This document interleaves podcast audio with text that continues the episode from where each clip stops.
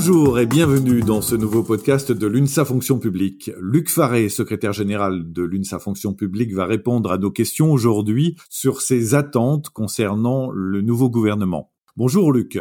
Bonjour Eric. Alors le ministre chargé de la fonction publique a été nommé, vous le connaissez bien puisqu'il s'agit de Stanislas Guérini qui a été reconduit dans ses fonctions de ministre de la transformation et de la fonction publique. À l'UNSA, comment analysez-vous cette nomination? Nous avons été surpris par le temps nécessaire pour composer ce gouvernement, un mois. Et ce mois s'est traduit par un arrêt brusque du dialogue social alors que nous devions connaître le projet gouvernemental sur le contenu de sa nouvelle loi fonction publique. Avec finalement la reconduction de Stanislas Guérini sur un poste de ministre de plein exercice, mais chargé, et il faut le dire, de la transformation et de la fonction publique. Ce choix est à la fois positif car il est important qu'un ministre ait la charge de la fonction publique, qui, je le rappelle, compte plus de 5,5 millions d'agents publics. C'est une forme de reconnaissance de leur mission, essentielle pour notre pays, protéger, éduquer, soigner, administrer, organiser, construire, contrôler, accompagner. Le maintien du ministre précédent permettra une reprise des échanges plus facilement, car il connaît déjà les dossiers. D'ailleurs, dès sa nomination, le ministre a déjà pris contact avec les organisations syndicales. Il souhaite nous rencontrer. Ce choix est aussi chargé d'enjeux, car Stanislas Guérini affiche d'ores et déjà la couleur. Il veut réformer la fonction publique. La loi qu'il a prévue sera reportée au second semestre. Luc, vous allez donc le rencontrer. Qu'est-ce que vous allez lui dire? Alors que le Premier ministre et le Président de la République ont évoqué dans leur intervention la fonction publique sous deux seuls angles, celui de la rémunération au mérite ou de l'expérimentation de la semaine en quatre jours, nous commencerons par lui rappeler nos revendications. Plutôt que de parler du mérite, l'UNSA fonction publique demande l'amélioration des rémunérations, c'est-à-dire le point d'indice, les grilles, les carrières, le régime indemnitaire, la revalorisation des filières les plus féminisées.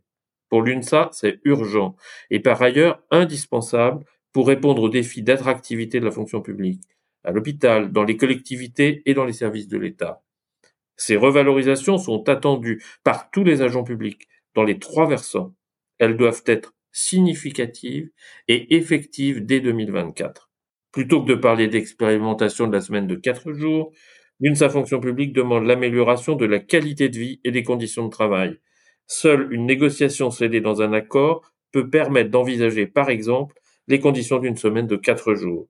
Les conditions d'emploi, de travail, l'organisation du travail et la santé au travail des agents publics doivent être au cœur du projet pour la fonction publique.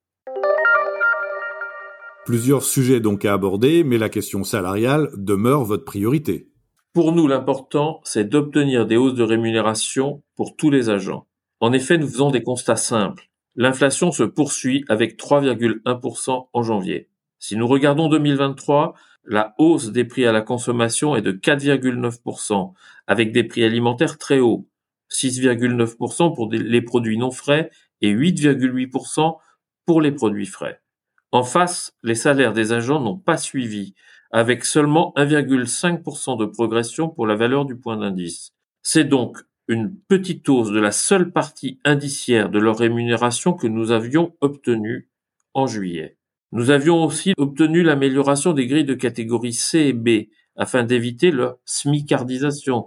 Vous savez, c'est un mot à la mode en ce moment. Et le versement d'une prime one shot, pouvoir d'achat qui n'a pas été attribué dans de trop nombreuses collectivités territoriales. Mais nous n'avions pas obtenu de mesures de réévaluation des primes en fonction de l'inflation, alors qu'elles représentent, ces primes, plus de 40% ou jusqu'à 40% de la rémunération pour certains agents.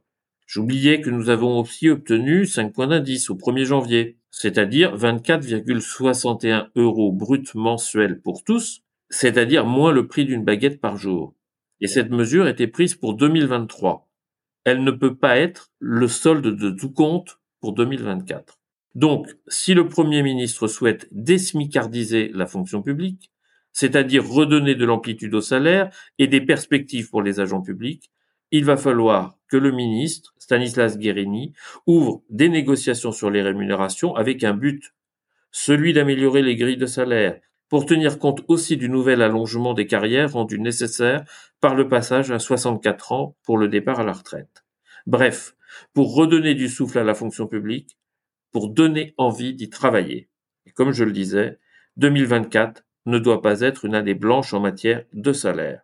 Pour la fonction publique, le gouvernement et son ministre jouent un rôle essentiel, celui de patron avec la responsabilité de tenir des propos positifs sur la fonction publique et d'agir concrètement pour les agents. Luc, le président Emmanuel Macron a insisté récemment sur le mérite. Qu'en pensez-vous à l'UNSA Je rappelle que la rémunération au mérite existe déjà dans la fonction publique. Les dispositifs d'accélération de carrière en sont un des éléments, par exemple pour les enseignants. Le système de primes est composé de parts variables en fonction des postes et du travail des agents pour un grand nombre d'autres agents des trois versants de la fonction publique. Par exemple, deux agents recrutés le même jour, dix ans plus tard, ont une rémunération différente en fonction du poste occupé et des choix de carrière qu'ils auront faits. Et pour l'UNSA, ce principe de carrière est essentiel. Stanislas Guérini parlait en 2023 d'instauration de primes supplémentaires, collectives ou de primes individuelles. Il parlait aussi d'intéressement. Pour l'UNSA fonction publique, ce type de prime, dont on sait qu'il n'a pas fait ses preuves, est injuste et peut notamment accentuer des écarts de rémunération entre les femmes et les hommes. C'est pourquoi l'UNSA demande que la priorité soit donnée au respect des agents, à l'attractivité de la fonction publique, avec des grilles améliorée avec des négociations salariales annuelles, réelles, qui tiennent compte de la hausse de l'inflation, aujourd'hui spectaculaire. Il suffit de regarder l'évolution du prix de l'électricité.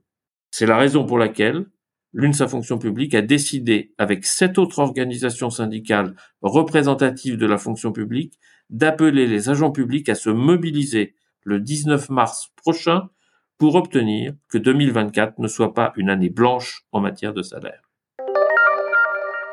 Le Premier ministre Gabriel Attal a insisté sur la semaine de quatre jours. Quel est votre avis?